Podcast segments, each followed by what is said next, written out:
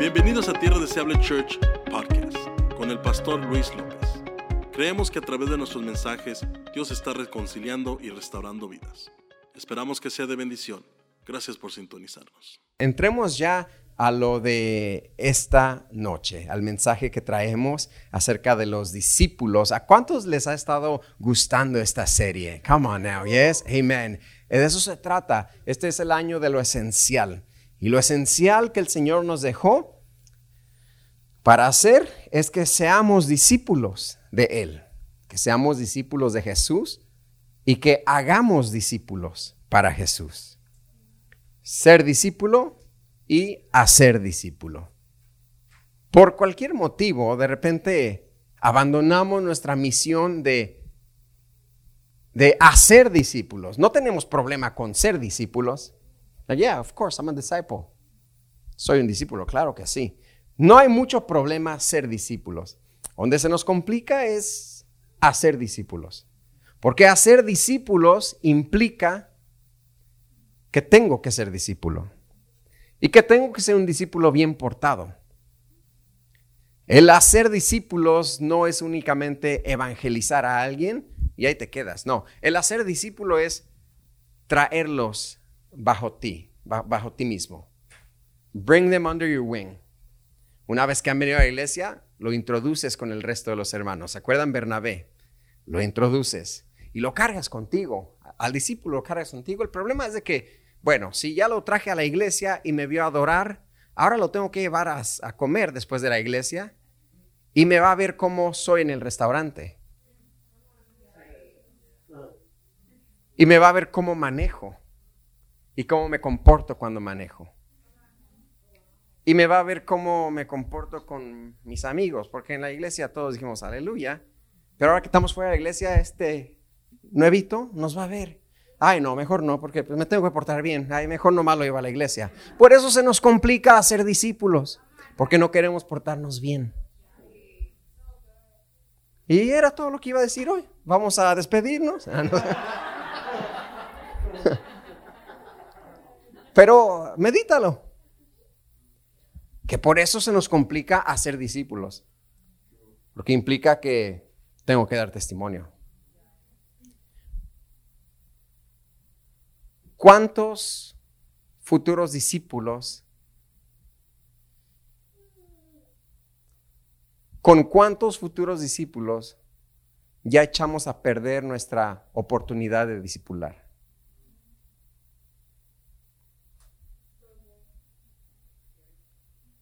Piensa ahí, ay, no, con, la regué, pues no, ahora ¿cómo lo disipulo si ya me vio cómo soy? ¿Con cuántos hemos echado a perder la oportunidad de disipularlos?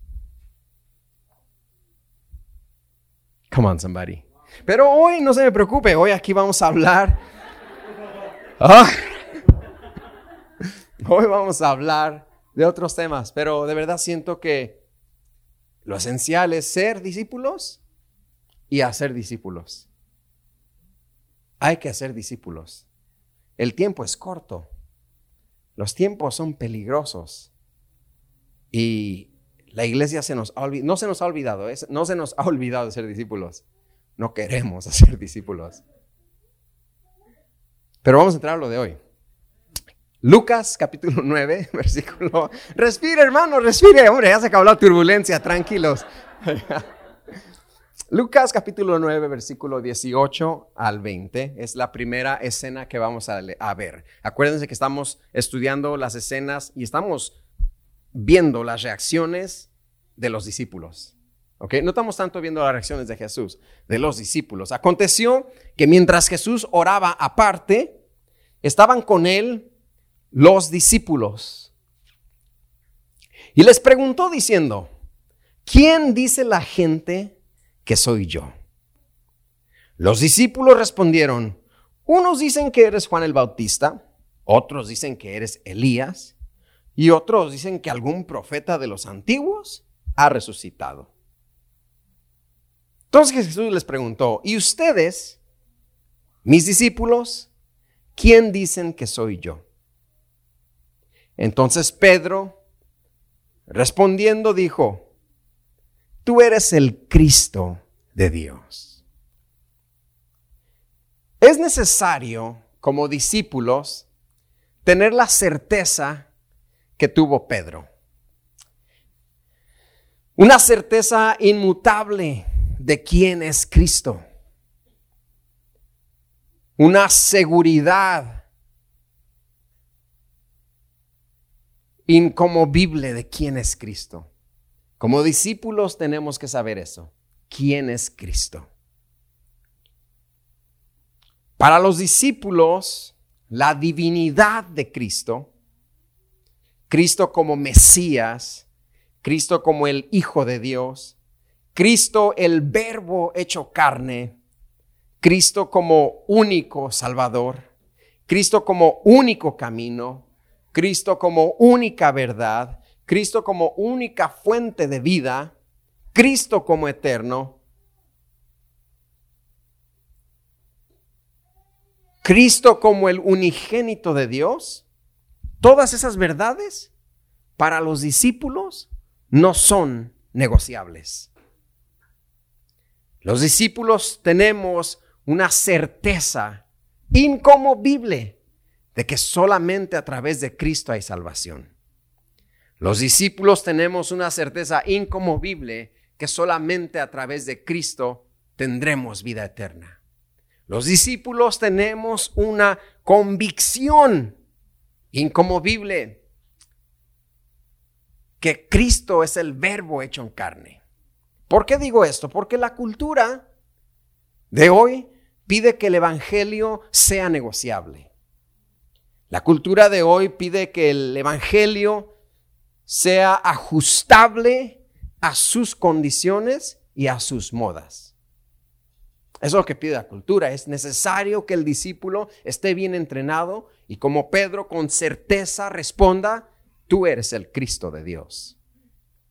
Necesitamos saber quién es Cristo. La cultura hoy pide a un Cristo que pueda ser manipulado de acuerdo a mis preferencias. La cultura no pide a Cristo el Mesías, la cultura no pide al Cristo de Dios. La cultura quiere un Cristo que pueda ser manipulado por mis preferencias. Y el discípulo tiene que entender que Cristo no es manipulado por ninguna preferencia. La divinidad de Cristo no es negociable en ningún mínimo aspecto. Pedro acertó.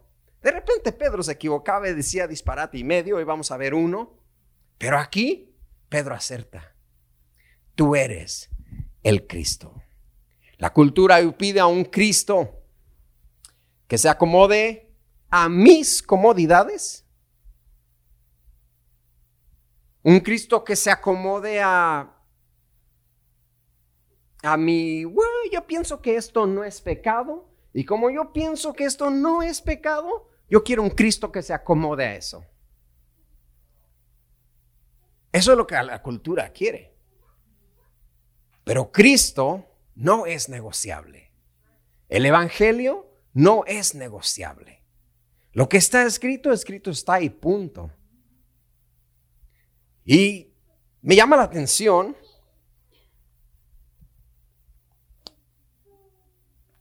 que ante el ojo humano, Cristo les pregunta, ¿quién dice la gente que soy yo?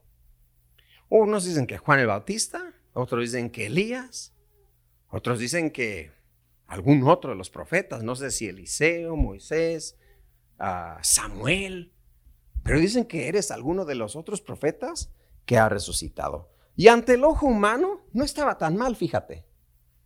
O sea, que a mí me comparen con Elías, el que hizo caer fuego del cielo. I'll take it. Que a mí me comparen con Moisés, alguno de los profetas que abrió el mar. Ok, no está tan mal. Juan el Bautista, de quien Cristo mismo dijo, de los nacidos de mujer, no hay profeta mayor que este que me comparen con estos hombres, no está tan mal. Ante el ojo humano. Ante el ojo humano, Jesús podría haber dicho, bueno, pues, si eso dice la gente de mí, pues está bien, ¿no? Lo malo que me compararan con el Chapo Guzmán, no, no, hombre, no. Pero me están comparando con Moisés, con Elías, con uno de los profetas. I can live with that. Pudo haber dicho Cristo. Está bien, no está tan mal. Pero Jesús necesitaba asegurarse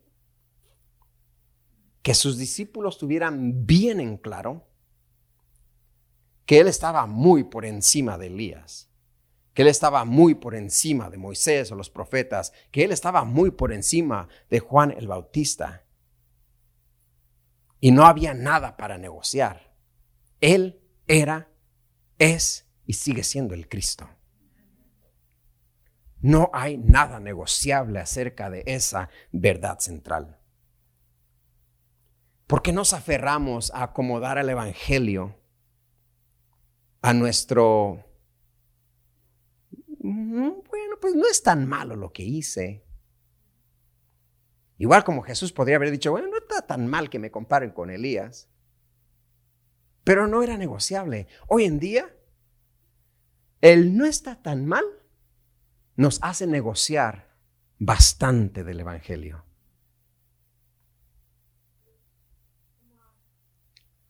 Dios entiende. Ese Dios, imagínate, quiero que me captes lo que quiero decir. Si Jesús se hubiera conformado al ser comparado con Elías, que no estaba tan mal, estamos de acuerdo que no estaba tan mal. Pero Jesús dice, no, no, no, no, mi divinidad no es negociable. El hecho que soy el Hijo de Dios, el Cordero de Dios que quita el pecado del mundo, ellos no eran, yo sí soy. Y eso no es negociable. Lo que quiero decir esta tarde es que el Evangelio, mis hermanos, no es negociable. El Evangelio no es ajustable a mis preferencias. El Evangelio no es ajustable a lo que yo pienso ni a mi propia teología. El Evangelio es el Evangelio. El Evangelio no se ajusta a nuestro, I can live with this. We think we can live with that, but it's killing us from within. You know what I'm talking about? There's things in our lives that we think we can live with because there's leniency in the gospel. There's no leniency in the gospel. The gospel is the gospel. El evangelio es el evangelio. ¿Está conmigo, sí o no?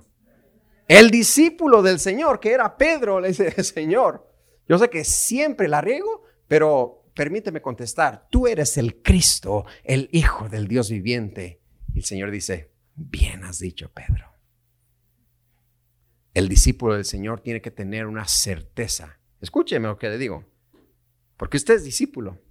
Una certeza incomovible de quién es Cristo, de quién es Cristo para ti de quién es Cristo para el reino, de quién es Cristo para la iglesia. Una verdad central que tiene que estar ardiendo en nuestro corazón. Tenemos que apasionarnos por Cristo. ¿Por qué de repente declina la pasión por Cristo? Por falta de una idea clara de quién es Cristo. Lo diré otra vez. ¿Por qué de repente declina la pasión por Cristo? Por falta de una idea clara de quién es Cristo y su divinidad. Pedro lo entiende. Pedro dice, tú eres el Cristo. Los demás también confundidos. La cultura está bien confundida, iglesia. Bien confundida. Hoy nada es malo. Hoy nada sorprende. Todo es normal. Nadie se ofende.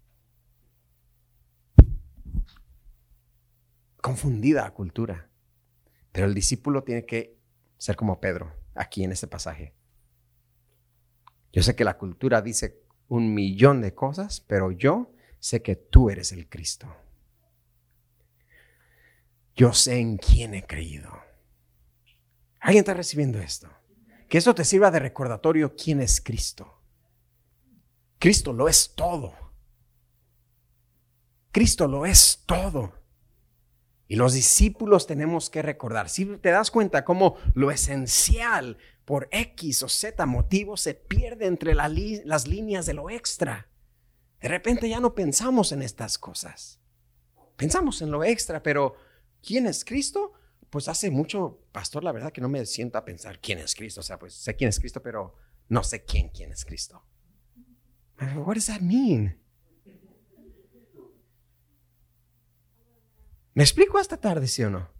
El discípulo del Señor tiene que tener una certeza, diga conmigo, certeza incomovible, porque de repente la cultura te va a decir, bueno, pero qué injusticia. También estuvo Gandhi, también estuvo Buda, también estuvo a, este Mahoma. O sea, no, qué injusticia que solamente Cristo.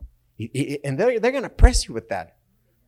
Like, come on, like there's Muhammad, there's, there's Buddha, there's Confucius, ahí está el Aristóteles, o sea, ellos también. Y la cultura te querrá hacer que digas, bueno, ya, bueno, sí tienes razón, ¿eh? la verdad que sí. No, no, no, no, no, no, no, no, Señor. Cristo es el único camino, la verdad y la vida. Nadie va al Padre si no es por Cristo. Esa, mi gente, tiene que ser su postura siempre. Jamás de su brazo a torcer.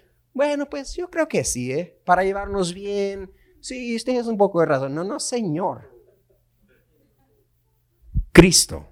El discípulo tiene bien definido quién es Cristo. Y porque tiene bien definido quién es Cristo, está apasionado por Cristo. Come on, talk to me, church. Porque tiene bien definido quién es Cristo, está apasionado por Cristo. Cuando de repente se ve un decline de pasión, lo repito y paso a mi próximo punto, me imagino yo que es porque falta una idea bien definida de quién es Cristo. ¿Quiere conocer más a Cristo? Lea las escrituras. Lea los cuatro evangelios. Mateo, Marcos, Lucas, Juan dicen lo mismo. Algunos dicen lo mismo, pero en diferente manera y Dios le va a hablar en diferente manera. Pero léalo y verá cómo usted conoce, se apasiona y se enamora de Cristo. Como discípulos es nuestra responsabilidad saber quién es Cristo. ¿Cuándo acá dicen tengo que leer mi Biblia? Come on, somebody. Like, oh my goodness, I gotta read my Bible. Hey.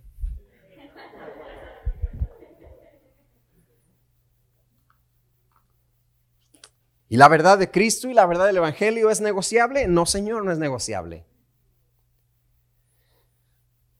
Entonces el discípulo sabe quién es Cristo. Número dos, el discípulo no se duerme. Come on now. Hey. Lucas 9, 28 al 36. Está bien, bien padre, como se dice en México. Aconteció como ocho días después de esas palabras que tomó a Pedro, a Juan y a Jacobo, y subiendo, y a Jacobo, y subió al monte a orar. ¿Los discípulos qué hacen? Van a la oración. Come on, somebody. Primer sábado del mes, acá lo quiero ver. Los discípulos van a la oración. Y entre tanto que Jesús oraba, ponga atención aquí porque eso está precioso. Entre tanto que Jesús oraba, la apariencia de su rostro se hizo otra. Imagínese eso. Imagíneselo. Y su vestido blanco y resplandeciente.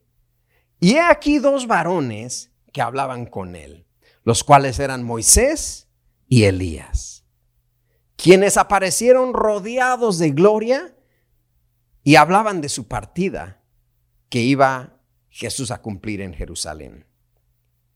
Y Pedro y los que estaban con él, rendidos de sueño, come on, somebody, ¿quién ha estado rendido de sueño alguna ocasión? Es lo que, que las caricaturas de Tommy y Jerry, cuando le ponen los palillos aquí, hermano, para que no se duerma. Así, ¿quién ha estado, dígame sí o no, ha estado rendido en sueño? Está tremendo. Cuando tienes un bebé recién nacido en casa, come on, somebody, no duermes y estás rendido en sueño. Yo recuerdo que cuando mis hijas nacieron, yo estaba rendido en sueño también. Y, no sé por qué, Pero yo como que estaba soñando que estaba viendo la tele y le hacía así, mire. Al control, no tenía control, era el sueño, estaba tremendo. Que te paras y no sabes ni a dónde vas. Los discípulos estaban rendidos, rendidos de sueño. Más permaneciendo despiertos, diga conmigo, permaneciendo despiertos, vieron la gloria de Jesús y a los dos varones que estaban con él. Y sucedió que apartándose ellos de él, o sea, apartándose Moisés y Elías de Jesús, Pedro dijo a Jesús, Maestro, bueno es para nosotros que estemos aquí y hagamos tres enramadas, una para ti, otra para Moisés y otra para Elías. Me imagino a Pedro como el chavo del ocho y, que, y que hacíamos una, enramada para ti, así. ¿Sí han mirado el chavo del ocho? Y que hacíamos una ramada para ti. Y hasta las botas del chavo del 8 traje hoy. Porque quería, quería que usted entendiera bien la... Dice, maestro, bueno es para nosotros que estemos aquí y hagamos tres enramadas. Una para ti, otra para Moisés y otra para Elías.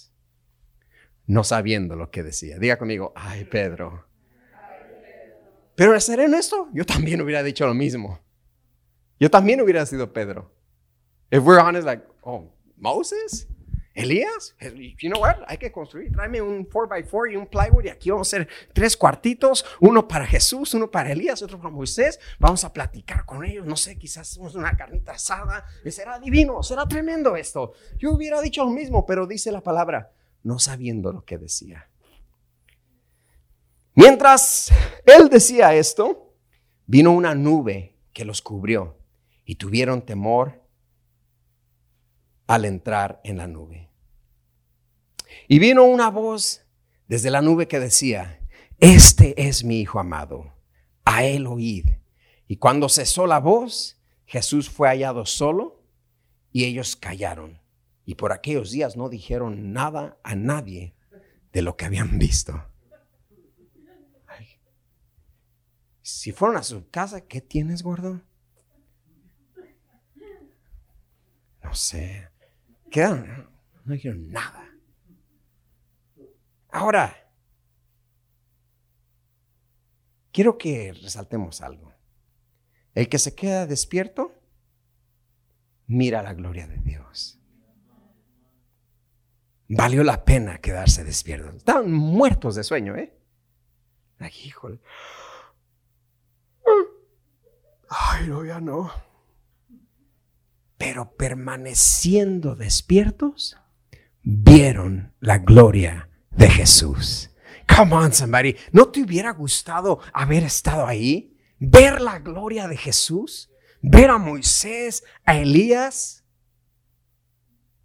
Valió la pena quedarse despiertos. Bien puedes estar en el monte con Jesús yendo a la oración, pero estar dormido. Bien puedes estar en la iglesia todos los días, pero tu espíritu dormido. La Biblia no dice, y Pedro, Jacobo y, el otro que llevó, no fueron a la oración. No, no, no, sí fueron. Sí fueron. Como quien viene a la iglesia. Pero por poco y se quedan dormidos no nos encontremos siendo... Y en una ocasión sí se durmieron, ¿eh? Que subieron al monte a orar con Jesús y se durmieron. Bien podemos estar en la iglesia, pero dormidos en el Espíritu. Y hoy te quiero decir de parte del Señor, al que se queda despierto, ve la gloria de Dios. El que se queda despierto, el que lucha, porque para, hermano, para mantenernos despiertos hay que luchar, ¿no? Échame agua, haz algo. Dame hot Cheetos. Unos dicen que con hot Cheetos para que me pique. Ah. Para quedarnos despiertos hay que luchar. Come on. ¿Alguien estado batallado para quedarse despierto? It's like, oh. Un café, algo. Pero me tengo que quedar despierto. En el espíritu te digo, te tienes que quedar despierto. No sé si de repente ya casi te estabas durmiendo. No sé, no aquí, ¿eh? no aquí, no en la predicación. Pero en tu espíritu Quizás de repente ya te estabas durmiendo. Quizás de repente dijiste, ya estoy cansado. Es que el, el cansancio trae sueño. Estoy cansado de la iglesia. Estoy cansado del hermano. Estoy cansado del pastor Luis. Come on, you better not say that. Ya estoy cansado de servir. Ya estoy cansado de ser mujer. Estoy cansado de estar con los niños. Estoy cansado de venir a ensayar. Estoy cansado de ir los miércoles. Ese cansancio te va a llevar al sueño. Pero pelea. Quédate despierto, porque el que se queda despierto mirará la gloria de Jesús. I'm telling you, si estabas a punto de darte por vencido, pelea. Stay awake. Stay woke, fam. Quédese despierto. Diga, come on, ríase, pero diga amén. Me voy a quedar despierto acá. Yo voy a seguir peleando porque casi, casi, casi me duermo. Casi, casi y mi pasión se acaba. Casi, casi dejo de venir a la iglesia. ¿Sabes qué? Casi, casi caía en una apatía espiritual una pereza espiritual, pero yo te digo, el que se queda despierto, mira la gloria de Dios. Los discípulos estaban ya rendidos de sueño, pero permaneciendo despiertos, vieron la gloria de Jesús. Alguien diga amén a esa palabra. Los discípulos no se duermen. Los discípulos permanecen despiertos. No podemos ser cristianos dormidos. Come on, somebody. No puede ser un cristiano dormido. No podemos ser cristianos de nombre solamente. Hay que estar despiertos, apasionados por Jesús, on fire for God. I'm being serious, on fire for God. Porque de repente se torna esto una rutina. Miércoles va a la iglesia, me voy a la iglesia, domingo a las nueve. Y eso es estar dormido. Son cristianos sonámbulos esos. Sleepwalking sleepwalking Christians.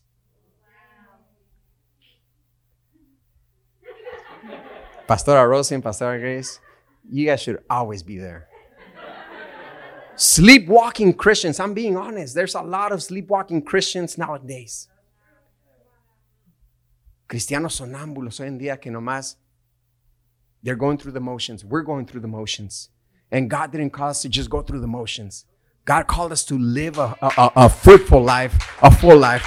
El Señor nos llamó a nomás hacer punto A, punto B, punto C todos los días, todas las semanas. El Señor nos llamó a tener una vida fructífera y plena en el Señor. Esos son los cristianos que están despiertos. Esos son los cristianos que están apasionados por Jesús. No estamos en tiempos de estar dormidos. Por de repente y de suelta una guerra en Israel y la iglesia dormida. Israel es el reloj de Dios aquí en la tierra. Cristo viene. Cristo va a venir. No podemos ser discípulos dormidos. No podemos ser discípulos apáticos, con falta de pasión. come on, church. I'm talking TDC.com right now. Estoy hablando con Tierra Deseable Church. .org, I'm sorry. Por eso no están entrando ofrendas, porque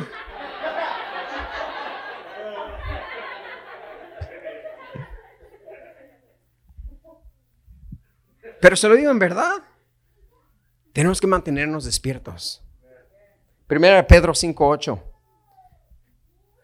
Sed sobrios y velad, porque vuestro adversario el diablo, como león rugiente, anda buscando a quien devorar.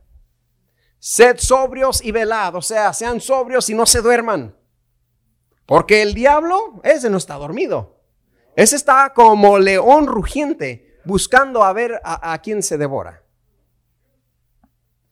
Como dice, el que no ora, el diablo se lo devora, el que no ayuna, el diablo se lo desayuna. Porque el diablo anda, hermano, él, él, no para, él está como león rugiente. No es el león rugiente. Nosotros tenemos al león de la tribu de Judá, pero él anda, mire. ¿Usted ha mirado esos documentales de Animal Planet? Look at its face. Oh, oh, it's gorgeous. Oh, it's gorgeous. Look at its face. It's mating season. It's mating season. Hermano, y ahí enseñan al, al león, mire, buscando esas cebras, esas gacelas que se descuidan. y se las lleva. Así anda el diablo buscando a los cristianos que se duermen en el espíritu. Aquí dice, sean sobrios y velen. Porque el diablo no está jugando, iglesia. Si tú estás jugando, el diablo no. Si yo estoy jugando, el diablo no. Y la palabra dice, velen, no se me duerman. Alguien diga amén. El adversario anda buscando a quién devorar. Esto no es un juego. Servir a Cristo, ser discípulos del Señor, no es un juego. No es, como te dije ya, negociable. Porque el diablo él no anda buscando negociables, él anda buscando devorarte, como león rugiente. Eh, tu adversario. Y lo identifica la palabra como tu adversario, tu enemigo. No hay, there's no such thing as me and the devil are homies. Yo y el diablo, no, yo y el diablo somos compas, él, yo y él, no, no, no, no, él es tu adversario. And he wants to take you out. I'm telling you, he wants to take you out knockout. Como, como el cinnamon el sábado, ¿verdad? Al, al otro. El canelo con mm. Él anda buscando a quien noquear. El cinnamon. Te quiere noquear.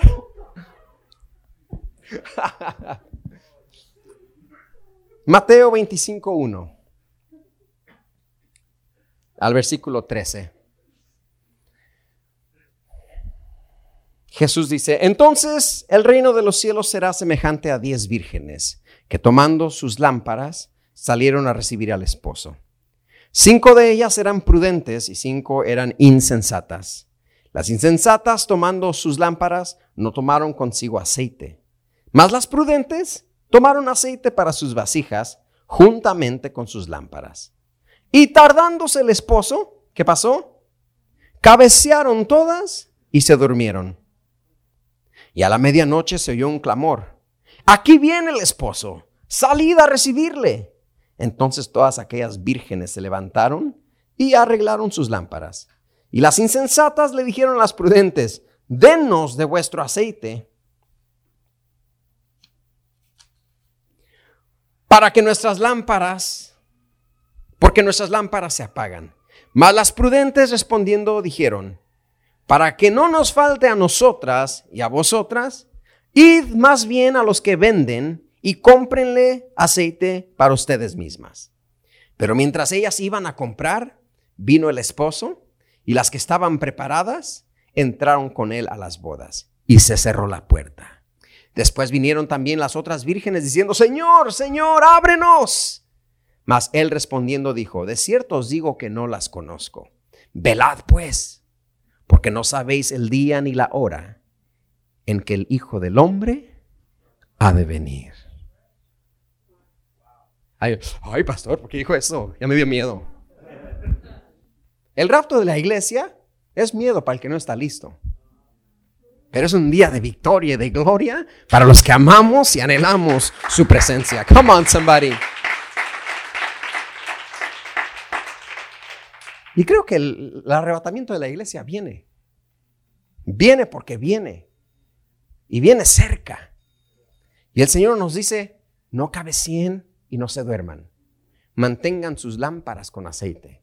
Estás de canto que decía, pon aceite en mi vida, Señor.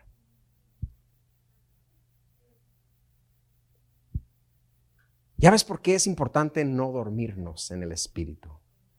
¿Ves por qué fue tan importante para los discípulos mantenerse despiertos? Estaban cansados de sueño.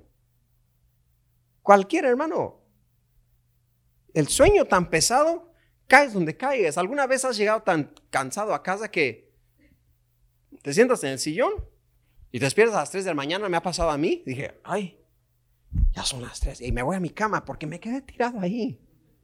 Hasta con zapatos, hermano. ¿A quién se ha quedado dormido hasta con zapatos? La hermana hasta ni se quita el maquillaje, ¿da hermana? Amanece con negro acá, mire, así. Good morning.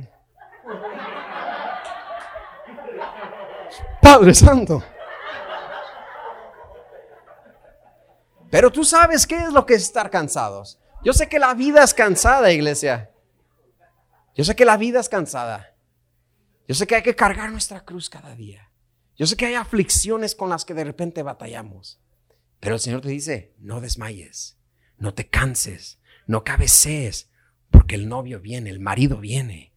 Y nadie sabe el día y nadie sabe la hora. Así que velad para que estéis listos, para que no te tome por sorpresa.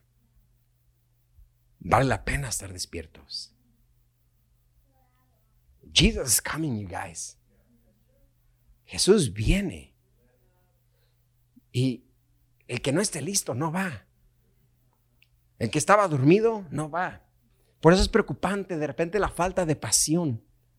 Por eso es preocupante la falta de una idea clara de quién es Cristo. Porque bien puede llegar el Señor y Dios guarde que nos encuentre dormidos en el Espíritu. Y Dios guarde que nos encuentre bien en el monte orando, pero dormidos.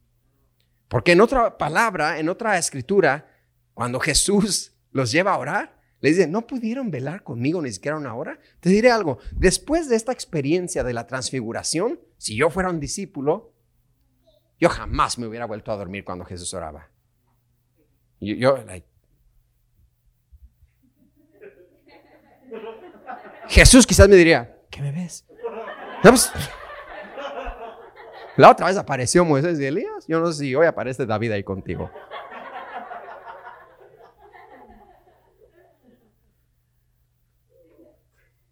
Así. No me duermo. Pero sin embargo los discípulos después se volvieron a dormir. La importancia del mensaje aquí es no se duerma. Dile al que está a tu lado, no te duermas. El maestro viene, el novio viene, el esposo viene. Come on, church. Y él viene por una iglesia apasionada, por una tierra deseable, church apasionada, por discípulos como tú y como yo, apasionados. Dile al que está a tu lado, apasionate. Si puedes mecerlo, I know it's COVID, pero si lo puedes mecer, dile, apasionate. Apasionate. Isaías 52.1. Isaías 52.1 nos dice, Despierta, despierta, vístete de poder, oh Sión, viste tu ropa hermosa, oh Jerusalén, ciudad santa, porque nunca más vendrá a ti incircunciso ni inmundo. Sacúdete del polvo, levántate y siéntate, Jerusalén, suelta las ataduras de tu cuello. Esto, hermano, yo te lo digo de parte del Señor. Hay alguien que estaba durmiendo, despierta, vístete de tus ropas hermosas, suelta las ataduras de tu cuello. Yo no sé sé con qué ataduras has estado batallando, yo no sé de qué ropa te has estado vistiendo, pero el Señor te dice, este es el momento de despertar, porque el que se mantiene despierto verá la gloria de Jesús. ¿Es difícil mantenerte despierto? Sí, pero mantente despierto.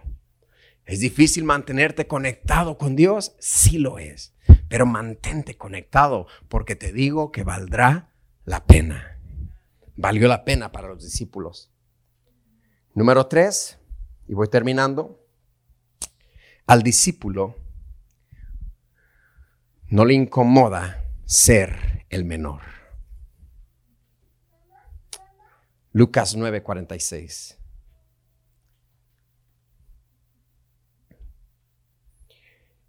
Entonces entraron en discusión sobre quién de ellos sería el mayor. Y Jesús percibiendo los pensamientos de sus corazones, tomó a un niño y lo puso junto a sí. Y les dijo, cualquiera que reciba a este niño en mi nombre, a mí me recibe. Y cualquiera que me recibe a mí, recibe al que me envió. Porque el que es más pequeño entre todos ustedes, ese es el más grande. Los discípulos otra vez haciendo de las suyas acá. Dígame, ay, discípulos. Pero si ponemos atención, somos igual que ellos. De repente le echamos mucha carrilla a los discípulos nosotros. Ay, ¿puedes creer? ¿Cómo que hacer tres enramadas? Ay, Pedro. Tú hubieras dicho lo mismo, algo peor.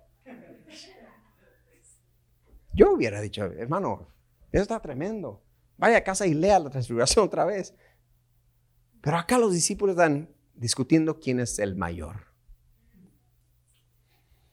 Y por eso te digo, podemos decir, ay, esos discípulos otra vez, estos cuates no, no agarran la onda. Aún nosotros batallamos con el orgullo. Eso viene del orgullo. Bueno, ya somos de los doce, hemos ido a banquetes, ¿se acuerdan? Hemos visto la gloria, salimos en los periódicos, los reflectores están sobre nosotros. Jesús es el mayor, pero, pero acá entre nosotros, a ver quién es el mayor. Imagino a Jesús caminando y Y conociendo los pensamientos dijo, les voy a decir algo, aquí conmigo, el que es el menor, ese es el mayor. Pablo se consideraba el menor de los apóstoles. Y de pecadores decía, yo soy el primero. Pablo decía, todo lo tengo por basura. Pablo era un estudiado a los pies de Gamaliel, judío de judíos, ciudadano, ciudadano romano. O sea, Pablo tenía credenciales. Y dijo, todo, todo, lo he tomado y lo tengo por basura. Y hay cristianos hoy en día que lo que Pablo tenía por basura, lo tenemos como currículum. What Paul considered trash, we consider our resume. Oh, pero yo predico y yo, el Señor me ha llamado. Pablo, eso, yo me gradué de tres doctorados en divinidad, cuatro maestrías en escatología y cinco bachilleratos en astrología. ¿Estoy hablando contra el estudio? Para nada. Para nada. Es bueno prepararnos. Pero Pablo, alguien bien preparado, dijo, todo lo tengo por basura. Porque él se humillaba. ¿Qué dice Filipenses? Haya en vosotros ese mismo sentir que hubo en Cristo. ¿Cuál sentir? Que él, siendo en forma de Dios, no escatimó ser igual a Dios y se hizo hombre, que murió, se humilló a sí mismo. Por eso Cristo, cuando oye a estos discípulos decir, ¿quién es el mayor? Quizás Cristo recordó que Él estaba allá arriba y se humilló a sí mismo, haciéndose, tomando forma de siervo, de hombre, yendo hacia la muerte y muerte de cruz. Y ustedes están peleando por quién es el mayor. Ah, Cristo ya me llamó a sus doce íntimos. Ahora ya soy más. Que un título no te cambie. Que un título no te cambie un título en tu trabajo, la promoción del trabajo, el aumento que te dieron, que no te cambie. De repente nos hace falta una dosis de humildad, porque caemos en el error de los discípulos y peleamos quién es el mayor. ¿Quién aquí manda más? ¿Quién en la compañía tiene más años? Oh, I have seniority.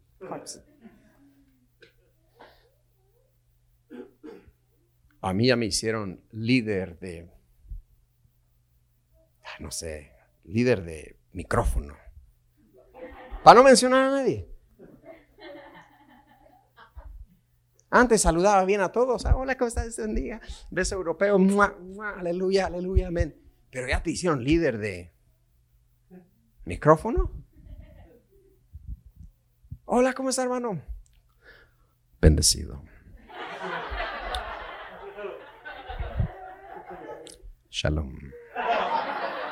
Y, se nos sube. O ahora, o es que yo ya no estoy en su escala de ustedes. Yo ahora estoy acá. Con los pastores, con los apóstoles. Ay, hermano, háblame bien. ¿Por qué hablas así? Háblame bien. Hasta la voz quiere cambiar. ¿Estás conmigo, sí o no? I'm being, I'm being real. ¿Será que por eso de repente Dios no nos da el breakthrough porque sabe que nos vamos a esponjar. ¿Será que por eso Dios no escoge a los hermanos de David porque sabían que se sabía que se iban a esponjar?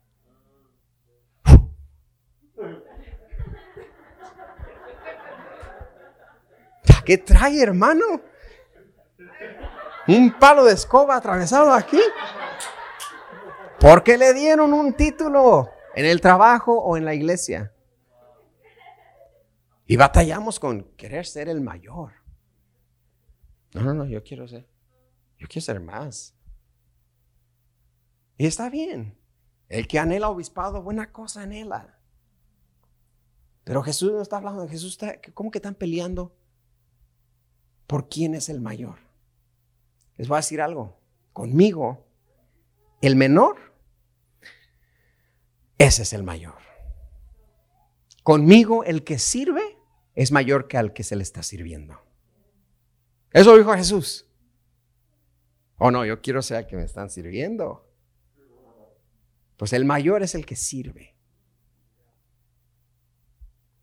Jesús está tremendo. Esto es, esto es discípulo, hermano. Esto es ser un discípulo.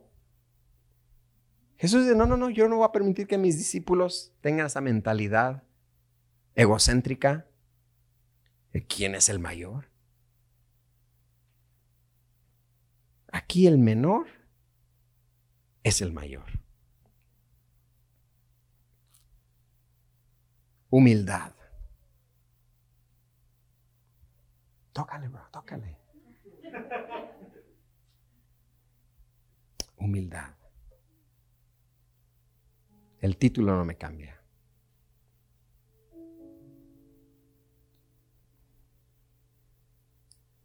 Todos somos siervos.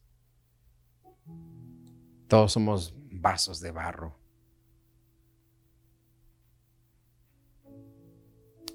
Todos somos siervos de Jesús. El importante es Él. Líder internacional, mundial, espacial de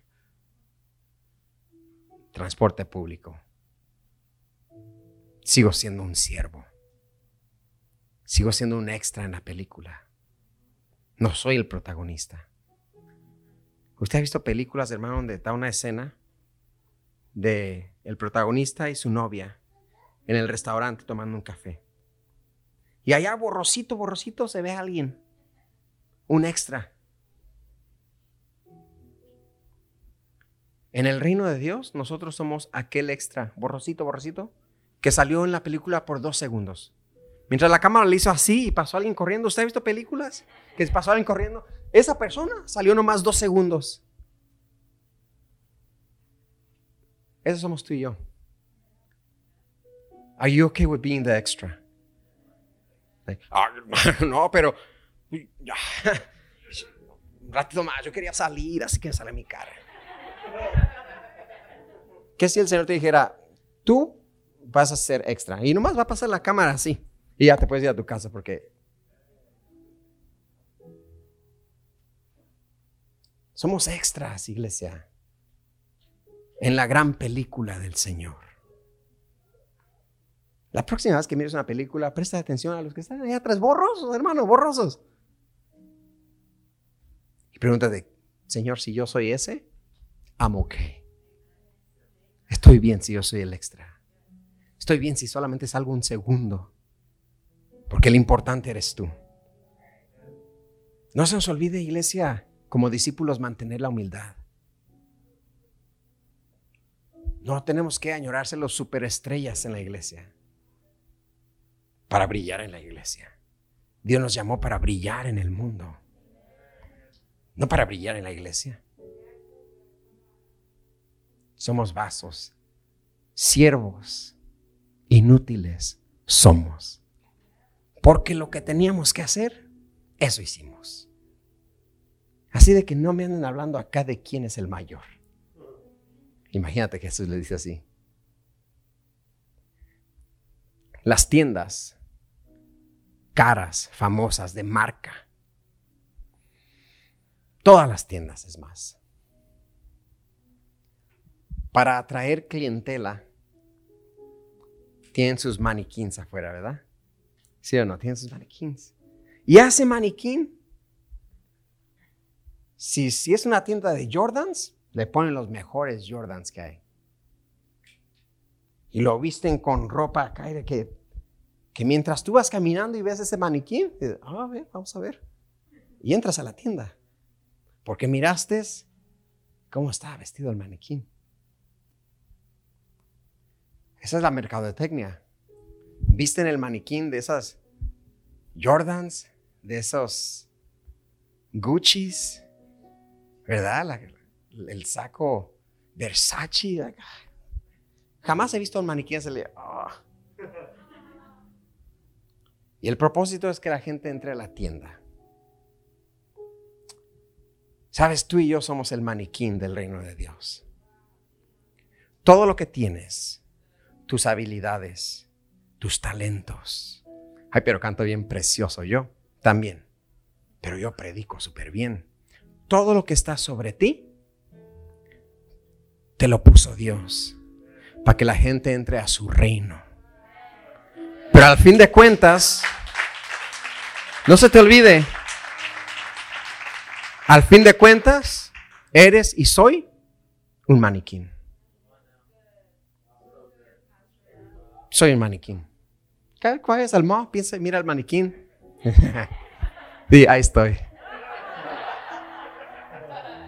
Porque nada de lo que tengo es mío. Nada de tus habilidades son tuyas. Alguien las puso sobre ti. El maniquín no se vistió solo. No seas un maniquín creído.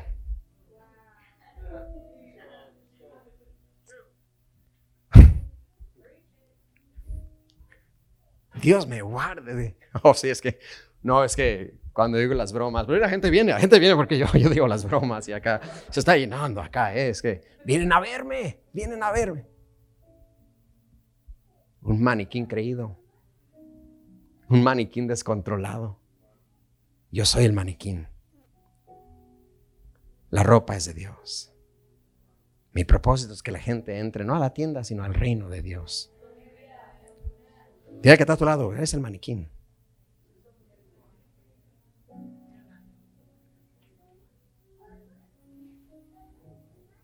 Somos el maniquín. Vete con esto a tu casa. Y te reirás diciendo, mira. Y yo pensaba que era por mí.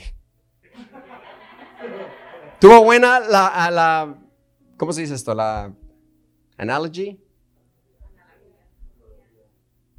Tuvo bueno el ejemplo, pastor, pero sí, sí me desinfló. Yo, yo pensaba que yo era. Qué bueno que te desinflaste. Porque no eres tú, ni soy yo. Yo soy un maniquín nomás. Y cuando Dios decida quitarme, me quita. Y cuando Dios decida ponerme, me pone. Así que no te sorprendas a ti mismo y sorpréndete es más. Cuando de repente, porque de repente te llega, ¿eh? Ay, oye, no, estoy, estoy creciendo, estoy predicando mejor, ¿eh? Uy, uy, uy. Pero qué bruto, ¿qué estoy haciendo? Yo soy un maniquí. ¿Quién es el mayor? ¿De verdad vas a pelear por quién es el mayor? Todos son un maniquí. El discípulo, al discípulo no le incomoda ser el menor. El discípulo no se duerme. Y el discípulo sabe quién es Cristo. Nos ponemos de pie, oramos al Señor.